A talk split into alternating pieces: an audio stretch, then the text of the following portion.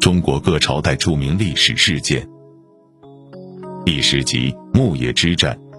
在我国悠久的历史中，有很多著名的以少胜多的战役，而发生在三千多年前的牧野之战堪称典范。周武王联军五万，将士七万，也有说七十万，商军大爆，导致商纣王自焚，商朝灭亡。此战后，周代商而立，对后世华夏文明影响深远。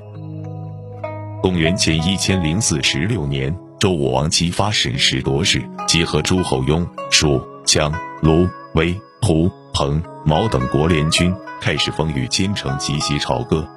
为何是击袭？因为此时朝歌兵力空虚，但是纣王对东南夷的战争已经取得胜利，留给周人的宝贵时间不多了。一旦商朝南下的主力部队返回，等待激发的可能是比被囚禁还要惨的结果。牧野之战可以说是一场闪电式的斩首之战，旨在打纣王个措手不及。在纣王刚接到紧急军情的时候，周武王的联军已经到了朝歌城郊外西南的牧野，就是如今的河南鹤壁市祁县，开始摆阵了。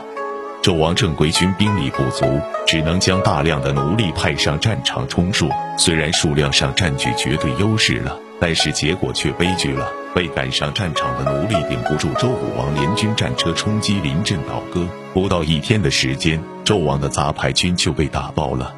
纣王看大势已去，只好退回朝歌，一把火把自己烧了。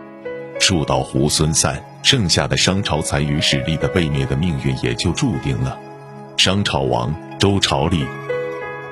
牧野之战，周武王为何能在如此劣势兵力的情况下战胜强大的商纣王呢？其实战争的胜利只是最终结果，但是周人的谋划却不是一朝一夕的事了。商朝取代夏之后，经历一段快速的扩张发展期，但是商朝并非稳定的大一统的王朝。北方的游牧民族鬼方，也就是匈奴的祖先南下，对商朝造成很大威胁。居于周原（今天的陕西岐山），臣属商朝的周人得到代商出征讨伐鬼方的特权，周人因此发展壮大，和后来的秦人际遇有些类似。周人实力的壮大，也引起商朝的警觉。季历就是周文王姬昌的父亲，被囚禁处死。季历死后，姬昌继位，以报仇为名出兵伐商。毕竟商朝实力摆着，周人没捞着好，只好韬光养晦，卑躬屈膝。姬昌也被囚禁在榆里，就是今天的河南省安阳市汤阴县七年。后来的越王勾践和周文王的遭遇倒是挺像。最终在送了大量珠宝美女、割地求饶的情况下，姬昌才被放回，还被周王授予征伐之权。这倒是挺奇怪的事。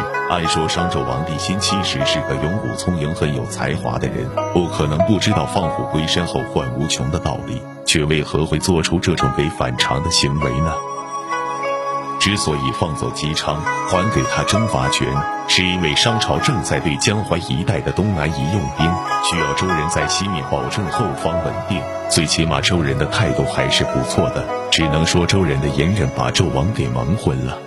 再就是因为纣王虽然聪颖，却又性情刚烈，颇为自负，可能在他认为周人也翻不起什么大花。